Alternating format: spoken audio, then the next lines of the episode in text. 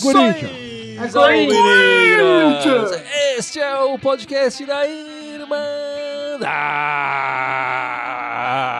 Corintiana número 227 227. Eu sou o Guilherme. Estamos aqui com a tela cheia, entupida de corintianos aqui, felizes com as nossas meninas. O meu irmão Fábio, o grande Ícaro, o genial Gibson e a fantástica Ana. Tudo bem? Tudo certo com vocês? Tudo bem. Tudo certo. Aê. Um pra cada gol que o Corinthians fez É, aqui, né? exato.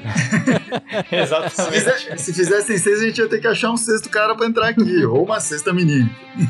Tá- Ainda bem que fizeram só cinco, estamos todos aqui. Só cinco.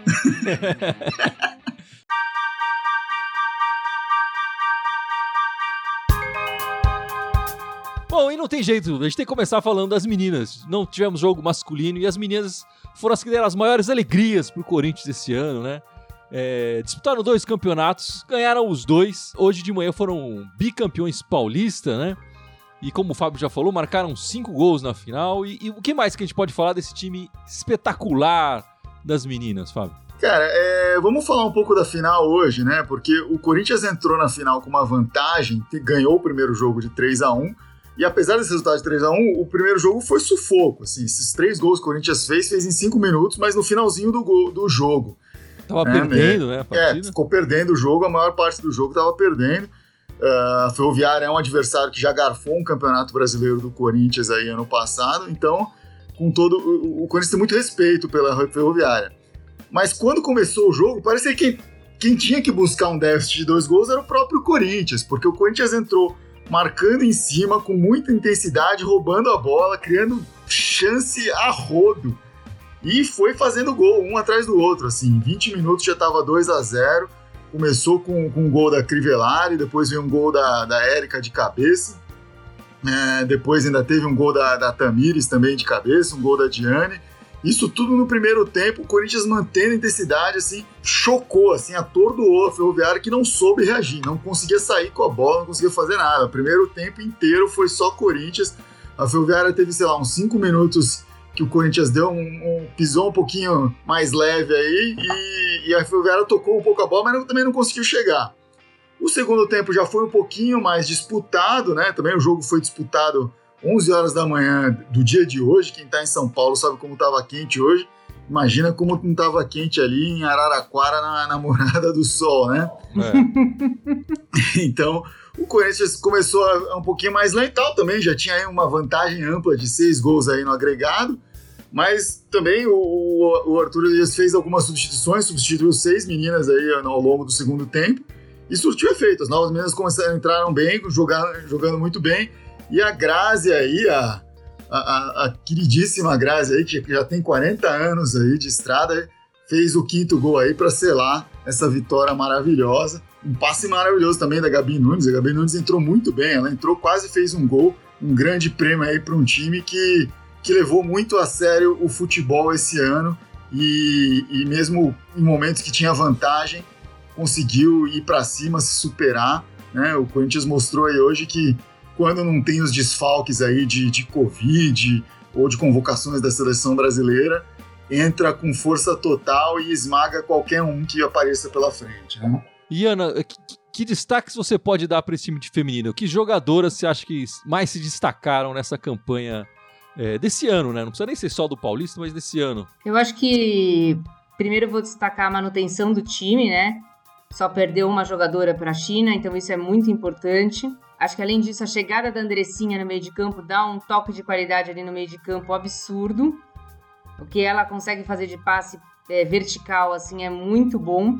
E também o, o nível das jogadoras, né? Você vê que trocam, trocam as jogadoras e a gente não tem perda de, de talento ou perda de, de tentar achar o gol. Quando tava 4 a 0 hoje, entrevistaram a Diane no intervalo, ela falou: a gente vai jogar o segundo tempo como se tivesse 0 a 0 Então, elas estão sempre buscando gol. Eu acho que isso é o mais importante. Você vê que mudou o estilo de jogo do que jogava o ano passado. O ano passado jogava no 4-3-3, esse ano teve que adaptar por causa da Andressinha, que não estava conseguindo jogar no 4-4-2 e conseguiu jogar melhor do que estava jogando o ano passado. Realmente é surpreendente o que faz esse, esse time do futebol feminino. É muito, muito bom assim de ver jogar. É, todo, todas as críticas que a gente faz ao futebol masculino, né? É, é são contrárias ao futebol feminino, é o universo inverso, né? É, o, o, trabalho lá está sendo feito muito sério, é, com muita qualidade na busca dessas jogadoras, né? Para construir o elenco. A gente, desde, começou, desde que começou a Irmandade, em 2016, a gente vem falando das meninas, elas vêm ganhando cada vez mais espaço. É, e hoje aí conseguiram esse bicampeonato, fazer, tendo um ano aí espetacular. É, apesar de tudo, do ano todo estranho que teve e tudo mais, elas continuam trabalhando sério, né? Como, como bem falou o, o Fábio. E o pessoal tem que acompanhar o futebol feminino, né, gente? O pessoal que não acompanha ainda o futebol feminino do Corinthians e tal, tem que começar a acompanhar, né, Gibson? Pô, tá na hora, cara. A mulherada tá dando show, cara. A gente foi lá no passado. Esse ano a gente não pôde ver o bicampeonato, infelizmente, por causa do Covid, né? O jogo da final sem, sem público. Senão, senão a gente teria ido pra Araquara, né? Exatamente, ou pelo menos visto o primeiro jogo aqui, né? Pô, mas com certeza. É, é... Agora, uma coisa que impressiona, né? Eu vejo, às vezes, algumas pessoas comentando, falando, ah, mas então o pessoal fala que o Corinthians domina dessa maneira o, o futebol feminino, porque os outros times são muito abaixo. Mas aí você pega o Corinthians masculino no Campeonato Paulista e pede pro Água Santa, caça, cacete, saca? né? O salário do Bozelli paga lá seis meses de salário do Água Santa, velho. É legal que ele escolheu o Bozelli, ele podia citar qualquer um, ele escolheu o Bozelli. Eu ia falar, pode ser, pode ser o Luan. O salário do Cafu paga a folha de salário feminina. Então, então, né? Aí, aí você vê que você fala, não é só uma questão de desequilíbrio, né? O trabalho delas é bem feito e elas jogam com um bril, com uma vontade que é, sim, cara, sim. invejável, invejável para qualquer time do planeta, cara. Então você vê que é um momento de crescimento. E, o, e quando a, a Cris fala que esse ano foi melhor do que até o ano anterior, se você olhar nos números, assim, o ano anterior, em termos de aproveitamento, foi histórico, né? O, foi o ano que o, que o time vinha com 30, teve 34 vitórias seguidas no ano passado, teve somente uma derrota no ano inteiro do ano passado, que foi no primeiro jogo do ano, depois não perdeu mais, né? Esse ano foram duas derrotas em menos jogos, em 32 jogos, mas o, o, o volume de jogo, que, é, que é a consistência de jogo que o Corinthians teve ao longo desses jogos, é, mostrou que o Corinthians tá melhor esse ano mesmo. Tanto que conquistou esses dois campeonatos esse ano, os dois que disputou, né? Eu fiz um, um levantamento aqui o Corinthians foram 32 partidas, 27 vitórias, 3 empates e 2 derrotas nesse, nesse ano. Uh, dois campeonatos, dois títulos, 98 gols pró e 18 gols contra tomados nesse ano. Né? Então, em 32 jogos, 98 gols pró. É, é muita coisa, é muita coisa. E se você olhar nos campeonatos, né, na artilharia, por exemplo, do Brasileirão, que o Corinthians conquistou semana passada, o artilheiro do campeonato, não, não, lembro quem foi, mas do Corinthians foi a Crivellari com sete gols.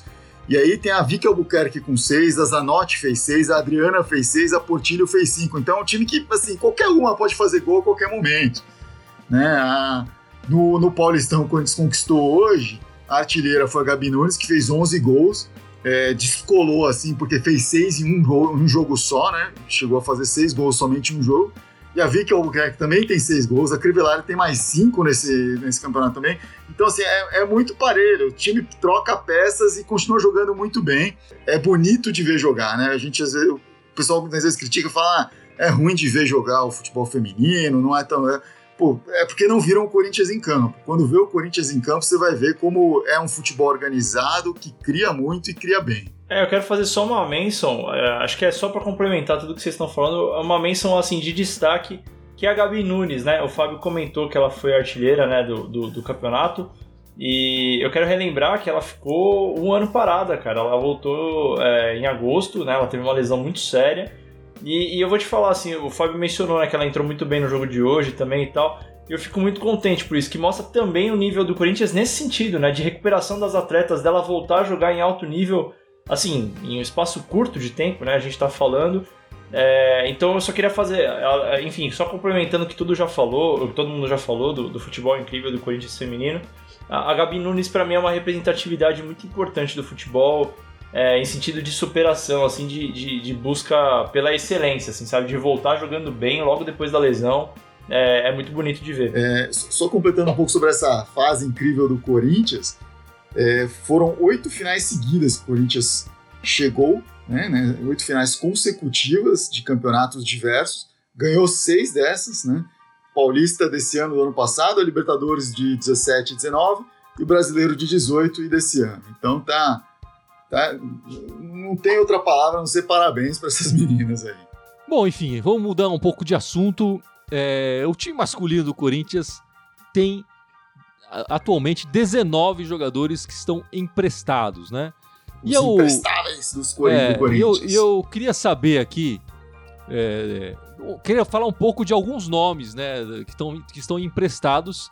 E a Irmandade vai dizer se eles são emprestáveis ou se eles estão, se eles são emprestáveis.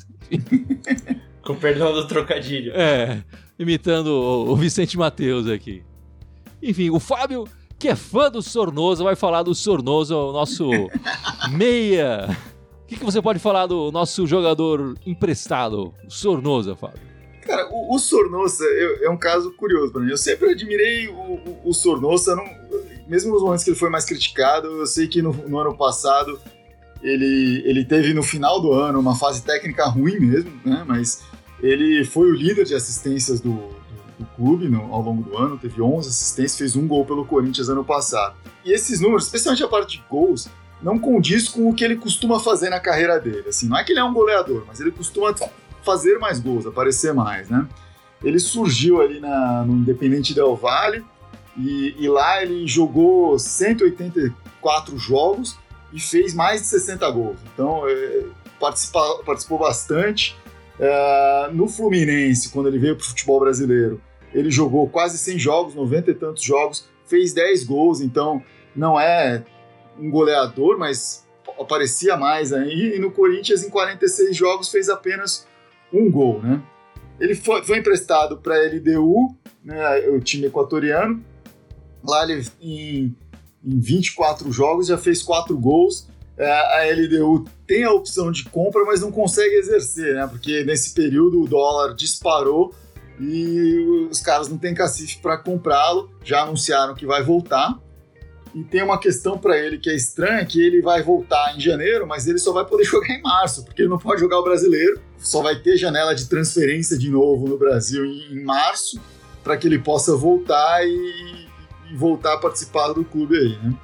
Agora, eu acho muito curioso ele ter saído do clube no momento que ele saiu, né? Porque, para mim, quando anunciou o Thiago Nunes, eu até falei aqui, eu acho que ele é um ele combina com o futebol que o Thiago Nunes propõe, assim, porque ele é um cara que que a gente viu com o Carilli jogando, é um cara que tem habilidade, é, ele é aplicado taticamente, tanto que o Carilli teve dificuldade de tirá-lo do time, porque ele não encontrava alguém que tinha o poder de marcação ali no meio de campo que ele conseguia fazer, a correria que ele, que ele trazia. E eu, eu fiquei surpreso com a saída dele quando o Thiago Nunes entrou. Ele ter sido dispensado do time do Thiago Nunes dessa forma. Achei que teria uma chance de brigar, mas eu acho que o Sornosa tem, tem o que entregar aqui para o Corinthians, ele tem bola para jogar nesse Corinthians hoje aí.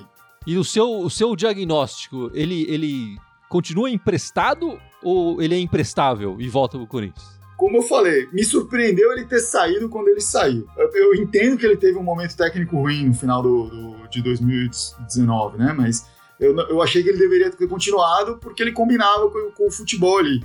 E acho que ele merece sim uma chance de, de retornar para o Corinthians e continuar jogando no Corinthians. Para mim, ele tem que voltar e continuar jogando aqui no Corinthians, dar uma chance de novo no clube aqui.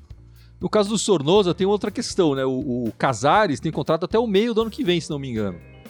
É, pode ser que renove, pode ser que ele fique e tal, mas diziam que ele tinha poderia ir até para o Oriente Médio, o Casares, né? Uhum. E aí a uhum. gente ficaria sem esse meia de criação. Talvez o Sornosa é, é, pudesse suprir essa possível falta aí, enfim, fazendo um planejamento Sim. do ano, podia ser interessante por isso. E, e, tem a questão dos estrangeiros também, né? O Corinthians já tem um número alto de estrangeiros. Sei que o Bozelli aí, para alegria do Gibson, tá, tá de saída. Aí o Arauz também deve, assim, ser, deve sair. É, e, e se sair o Arauz também, aí fica um número justinho aí de cinco que o, que o Corinthians tem, né? Se não trouxer mais nenhum aí. E vamos lá para o nosso próximo imprestável. Ana, você vai falar do Fecim, é isso? Isso. O Fecim, ele chegou em 2018, né? Vindo do pacotão do ABC de Natal lá, junto com o Matheus, junto com o Matheus Matias. Ele veio para primeiro para jogar no sub-20, né? Fez a estreia na Copa São Paulo em 2019 e aí teve o azar naquele jogo do Ituano de quebrar a tíbia e ficar meses fora de. Uma contusão bem feia. Eu lembro é. da imagem e tal, foi, foi bem triste vê-lo. Quando ele se recuperou, então no final do ano passado ele foi emprestado, em dezembro do ano passado ele foi emprestado para o Bahia. Na época o treinador do Bahia era o Roger Machado, então ele não teve muita oportunidade no começo do Bahia. Ele chegou até jogar no sub-23, fez quatro jogos pelo Campeonato Baiano e depois que o Roger Machado saiu e assumiu o interino, que agora não lembro o nome no Bahia, depois assumiu o Mano, que ele começou a aparecer mais nas nos jogos do Bahia. Ele fez 13 jogos pelo Campeonato Brasileiro, marcou um gol contra o Goiás, fez do, três jogos na Copa Sul-Americana, que foi o destaque dele no Bahia, que ele fez os dois gols lá contra o Melgar, foi o melhor jogo dele no Bahia. O Corinthians acabou pagando por ele 2 milhões por 80% do passe e emprestou com o Bahia com prazo fixado pelos mesmos 2 milhões, só que 40% do passe. É, o Bahia diz que vai exercer a compra, mas eu não tenho muita certeza disso, já que pediu renovação do empréstimo. Então ele está emprestado até fevereiro. Assim, eu acho que se o Bahia não exercer, eu acho que ele é um jogador para compor elenco. Não acho que ele se vem agora para ser titular do Corinthians, não. Ganhou rodagem no Bahia, teve alguns jogos importantes, se destacou em um ou dois, mas não é nada que a gente venha esperar. Ah, o Pecim vai resolver o problema do time do Corinthians. Não, não acredito não. Mas eu, eu gostaria de ver ele jogando alguns minutos, sim, com. Tendo algumas oportunidades, né? Sim, Agora, o, o- enfim, eu ouvi falar, não sei, essas coisas de contrato e tal, que, o, que essa opção do Bahia é sobre o- os direitos. É, é sobre direito federativo, mas não o direito de jogar. Ele, ele, ele passa a ter o porcentagem do passe. Não existe mais É. passe, né? Mas ele passa. Sim. Se o Corinthians futuramente vender, teria que passar, repassar uma porcentagem pro Bahia. Mas que o direito é, para jogar, enfim, o Corinthians é que define onde que ele vai jogar. O Bahia não teria esse poder de. de, de- eu, eu, enfim. é, porque o Corinthians ficaria com 60% do, do, do passe, né? Do, É. do direito federativo. Eu De qualquer que forma, jogador- eu, eu acho que foi um, um péssimo negócio pro Corinthians que apostou contra o sucesso do jogador, né? Enfim. É, Mas, quis enfim. dividir o risco, né, de certa forma. É, Eu- Mas tá aí, se você traria ele de volta, Ana? eu traria ele de volta, mas com uma aposta, não pra ser time titular. Jogaria o Campeonato Paulista e veria. Se não empresta, se, se acha que dá a canja ou não, e aí vê. Eu acho que o Campeonato Paulista serve pra isso. Beleza, então outro jogador que tá emprestado, mas que a gente conhece um pouco mais, é o Janderson, né, Gibson? O Janderson que jogou uma parte do ano, boa parte do ano com, com a equipe, enfim, foi titular em vários jogos do Corinthians, depois acabou sendo emprestado é, pro Atlético Goianiense. E como é que tá o nosso Janderson lá, Gibson? Então, o Janderson ele saiu logo no, no finalzinho do Campeonato Paulista, ele voltou, logo depois que voltou da paralisação, tem a final com o Palmeiras, ele saiu na sequência, né? É, e o Janderson tem um- um- uma coisa particular nessa história dos empréstimos, que ele foi emprestado justamente pro time que era do Mancini, onde o Mancini treinava, né? O Atlético Goianiense, né? E, e pelo que eu fui pesquisar na, na- na imprensa, o Janderson tinha um, tinha um, um trato muito bom com o Mancini e vice-versa. Os dois gostavam muito um do outro. O Mancini apostou nele lá, né? O Janderson tem sido titular no time desde então. Com o Mancini, eu tinha até anotado aqui para cadê aqui? Ele jogou 12, chegou a jogar 12 jogos antes do Mancini sair para vir pro Corinthians lá. Nesses 12 jogos ele fez um gol, deu duas assistências. E depois da saída do Mancini, de lá para cá ele fez mais um gol e mais uma assistência, né? É, no ano ele tá com três gols e cinco assistências já, né? é um Contando bom número. É um bom contando número. o período dele aqui no, no Corinthians no começo do ano. É. Porque ele teve um momento muito bom logo no comecinho do Campeonato Paulista, ali no comecinho do ano. Depois ele parece que caiu em desgraça ali com o Thiago Nunes e começou a entrar muito pouco, ou entrava no segundo tempo e não conseguiu ter a mesma, a mesma, o mesmo desempenho. É, mas a- aparentemente, inclusive as notas dele de avaliação jogo a jogo subiram depois que ele foi para o Atlético Goianiense. Né? Ele passou a ser melhor avaliado lá do que ele está sendo avaliado aqui. Né? Tudo bem que a cobrança lá eu imagino que seja um pouco menor que a do Corinthians, mas, É, não, com certeza, com certeza. mas, Mas- o fato dele ter trabalhado com o Mancini lá dá, dá a entender que tem um canal muito bom pro, pro, pra ele voltar pro Corinthians. Né? E parece que o Mancini gosta muito dele. E aí você acha que o Mancini, no ano que vem, ele vai dar mais chance pra ele ou pro Cafu? Olha, eu apostaria no Janderson, hein? Eu traria ele de volta. Tá? Como, disse, como disse a Ana, né? Pô, o Paulistão tá aí pra isso, cara. Vamos ver o que o cara, o que o cara apresenta. Eu acho que o que ele já mostrou aqui dá, dá, dá, pra, dá pra ele jogar assim aqui no Corinthians. Não, não digo titular. E se o Mancini se apaixonou pelo garoto, né? Por que não? Eu não diria apaixonou, mas que eles tinham um relacionamento muito bom. E mesmo depois que o Mancini saiu do, do, do Atlético Goianiense, eu, eu pesquisei algumas, algumas entrevistas do, do, do Janderson falando muito bem do Mancini. É, é, e, e, mesmo né, quando ele saiu, de, tem uma entrevista que ele deu no dia seguinte do Mancini sair, falando, cara, eu acho que o Mancini vai dar super certo. Ele já foi profeta. Ele falou, pô, o Mancini vai dar super certo no Corinthians, ele vai dar padrão de jogo pro time e vai tirar o time dessa zona de rebaixamento que tá. Janderson, o profeta. Enfim, no Atlético Goianiense também temos outro jogador, o zagueiro João Vitor, que teve poucas chances no, no, time do Corinthians, né? E eu vou falar um pouco dele. O João Vitor, ele, ele jogou o Paulista pela Inter é, de Limeira, foi titular durante a campanha. No momento da pandemia, ele foi emprestado para o Atlético Goianiense. Ganhou do Corinthians, então, né? Na Inter de Limeira. Emprestado para o Atlético Goianiense. Chegou lá, ele tinha uma dupla de, de, de, zagueiros titulares mas ele acaba tomando o lugar. Depois das primeiras rodadas do brasileiro, que o, o Atlético Goianiense não foi bem nas primeiras rodadas, ele rouba a posição, inclusive do, do zagueiro que era o capitão da equipe, o Gilvan. Como o Gibson falou, o Mancini era o treinador na época do Atlético Goianiense ele que promoveu a, a, a titularidade do garoto, né? Até com a saída do Mancini, o novo treinador o manteve na equipe, né? É, já jogando 18 partidas pelo Campeonato Brasileiro. E só para comparação aqui, eu fui pegar a nota dele no SofaScore, que é um, um aplicativo, né, de que reúne dados. Então essa nota, ela não é, ela é, é, é técnica, ela é, é no, por números, né? Não existe alguém avaliando e dando a nota como a gente faz aqui na Irmandade, por exemplo. Cada um dá a sua nota pela nossa impressão, mas é baseado em passes certos, em desarmes, gols, chutes certos no gol, enfim é, tudo isso. O, a nota dele no SofaScore é 6,85. Só pra gente comparar, o Gil tem 7,05 e o Avelar tem 7,07. Seria o nosso melhor zagueiro na, na, pelo brasileiro na nota. O Bruno Mendes, que vem fazendo aí uma boas partidas, tem 6,66. Quer dizer, ele ganha do Bruno Mendes e ganha também do Marlon, que seria o nosso pior zagueiro nas notas ali. Não à toa, né, Ana? Com 6,45. Ele tem como ídolo o Sérgio Ramos e eu vi muitos elogios pelo passe dele. Que ele diz ele que começou ali atrás na, na, na base e jogava de volante, que por isso que ele tem é, um bom passe.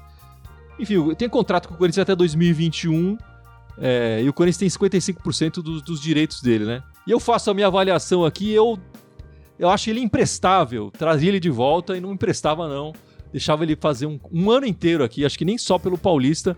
A gente não pode esquecer que o Avelar tá fora, o Marlon dispenso, né? Daria mais chances para esse garoto aí que o Mancini conhece também. Não sei se é tão íntimo assim como o Janderson, mas que conhece o garoto, né? Enfim, outro jogador que a gente é, pode ser que volte é o, é o Meia Marquinhos, né, Icarão? Que tá no esporte. É, na verdade ele, ele, é um, ele joga mais ali pela ponta esquerda, né? Ele é novo, ele tem 23 anos, ele tá no Corinthians desde 2014. Ele estava na Copa São Paulo de 2017, quando o Corinthians foi campeão. Só que pelo profissional ele só jogou um jogo. Foi um amistoso contra o Santos. Aquele amistoso de pré-temporada, assim, 2019. Ele já, já teve vários empréstimos já é, dentro desse contrato. Então ele já foi prestado para o Bangu, Bragantino e para Ponte. É, e agora ele está no esporte, né? Ele foi, foi contratado pelo esporte para essa temporada.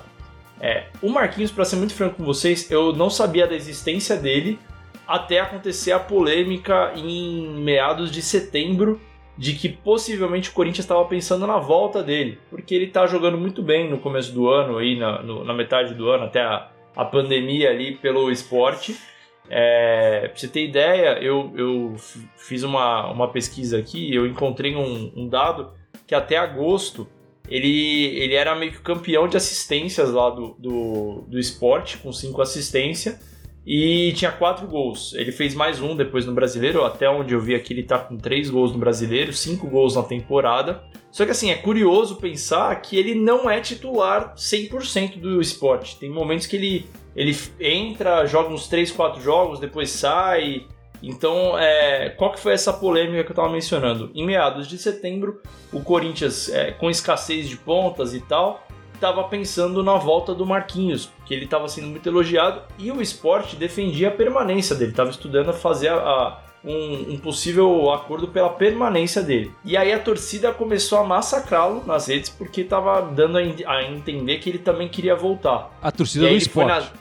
É a torcida do esporte. É. E, e, e, aí a, a, ele foi nas redes, é, falou que ele tava com problemas pessoais, que ele tinha apagado fotos por conta disso, que não tinha nenhuma relação com o esporte, e que ele iria cumprir o contrato até o final com o esporte. O contrato dele vai até o final de fevereiro de 2021, que é essa temporada do brasileiro, né? É, do Campeonato Brasileiro. E ele tem contrato, antes dele ir pro esporte, ele renovou com o Corinthians. Então ele, ele tem contrato com o Corinthians até o final de 2021. Então ele volta em fevereiro, teoric, teoricamente, né? Se tudo cravar como, como a volta dele, ele volta para teoricamente ter esse contrato com o Corinthians até 2021, se nada mudar. Então, assim, pelo, pelo aval que ele teve lá no esporte, por mais que ele não seja titular, ele me parece ser um cara útil é, de plantel, assim. Assim como vocês estavam mencionando do João Vitor, é, do Janderson, do Fecim, é, ele não é um cara que chega para ser titular, mas dadas as circunstâncias que a gente tem tanto problema às vezes de, é, de banco de reposição alguma coisa do gênero teve ao longo dessa temporada, pode ser um cara útil para isso. O Marquinhos é um jogador mais tático, né? Ele não é que nem o Janderson que ele Exato. um contra um. O Marquinhos lembra um pouco o Jorge Henrique, assim, volta Sim. pra marcar toda hora. Ele não tem o forte dele, não é muito um contra um, o drible, ele é bem tático, assim. Pelo menos o que jogava na Copa São Paulo, ele era assim. A minha avaliação é que ele deveria voltar. Eu acho que ele é útil no plantel. Eu acho, inclusive, por esse motivo que a Ana tá falando. Eu confesso que eu não lembrava da Copa São Paulo. Mas as coisas que eu li com relação ao esporte, que ele tá jogando no esporte, ele é um cara muito importante dentro do esquema do esporte quando ele joga. Não só em sentido de assistência, mas em sentido de desafogo, por ele jogar de ponta também e tal. Então é isso, eu acho que é um cara que pode ser útil no plantel. Eu, eu traria de volta, assim. Bom, então pela nossa avaliação aqui da Irmandade Corintiana, teremos cinco novos jogadores emprestáveis é, no ano que vem, certo? Com certeza. Aí a gente pode escolher cinco para mandar embora do, do atual É, mas é fácil. Aí Cafu, Bozelli já tá indo, né? O Cafu, o Marlon, pô, dá, vamos pra achar fácil aí. É, o Beto G fazendo a lista dele aqui, ó. O Macedo pode ir embora, esse aí tá fazendo hora extra. O Vital também. Pode ir embora. Pra mandar, pra mandar embora tá fácil, na verdade, né? Só cinco, né? Só cinco. É, só cinco, exatamente. A pergunta é só cinco. Mas tá aí, o, o, enfim, alguns jogadores que podem voltar aí, podem ser uma surpresa no ano que vem. Essa semana o, o Corinthians não jogou, vai jogar agora na segunda-feira, né, contra o, o, o Goiás. É, e depois tem um outro jogo contra o Botafogo, né? A gente fez uma pequena análise do, do Goiás na semana passada e a situação deles meio que mudou, né? O, o Botafogo ganha uma partida e, e hoje o, o, Goiás, que é o lanterna, apesar de ter um jogo a menos, mas está tá lá na lanterna do, do campeonato, é o nosso adversário nessa segunda-feira, né?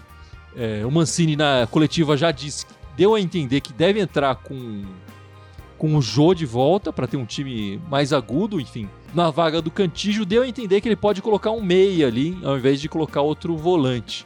Enfim, mas são duas partidas que o Corinthians tem essa semana. A primeira contra o Goiás, como eu falei, na Neoquímica Arena, na segunda-feira, às 8 da noite. E depois contra o Botafogo no domingo, é, fora de casa, no, no Newton Santos, domingo, 4 da tarde, né?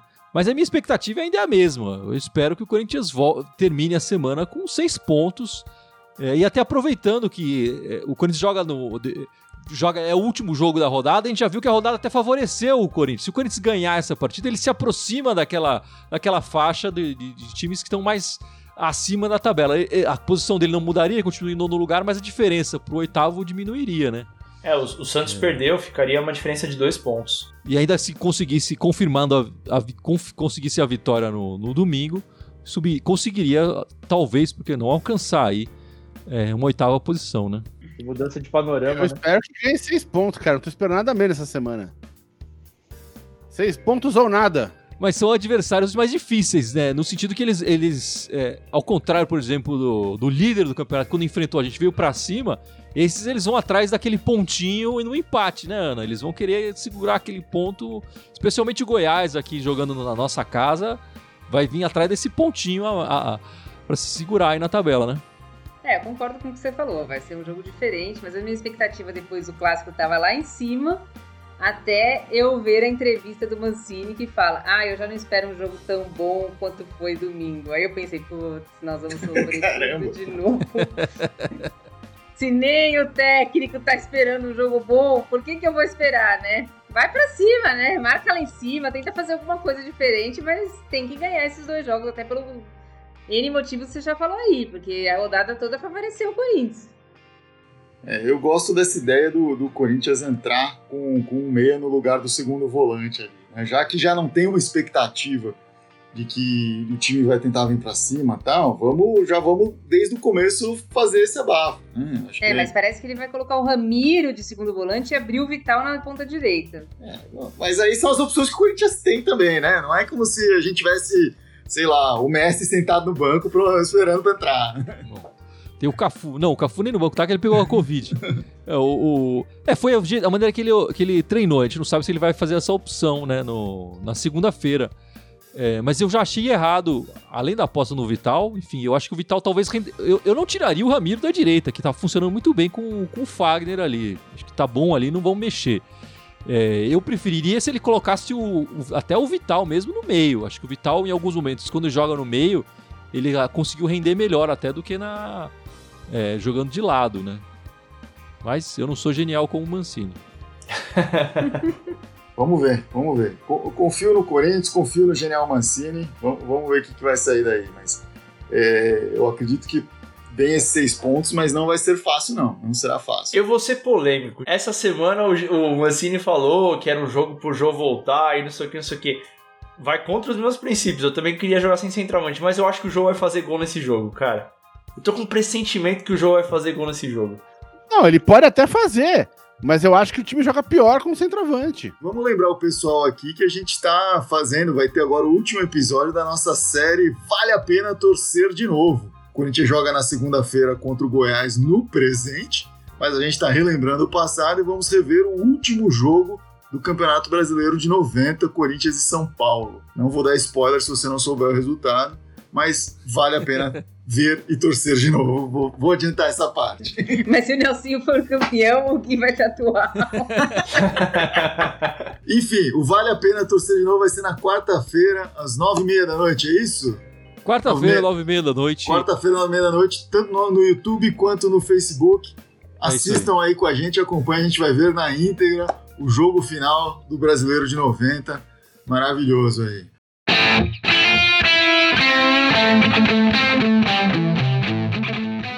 Vamos chegando ao final, então, deste podcast 227. Mas não sem antes, né, Gibson? O nosso amigo Ícaro lembrar as nossas redes sociais, já que ele faz tempo que não aparece por aqui. Vamos lá, vamos ver se eu lembro todas. A gente tá no YouTube, no Facebook, no Instagram, no Twitter, no SoundCloud, no Spotify, iTunes, TikTok, Telegram e Deezer.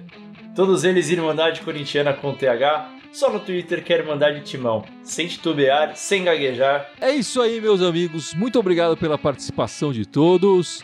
E vai Corinthians! Vai, vai Corinthians! Abraço, gente.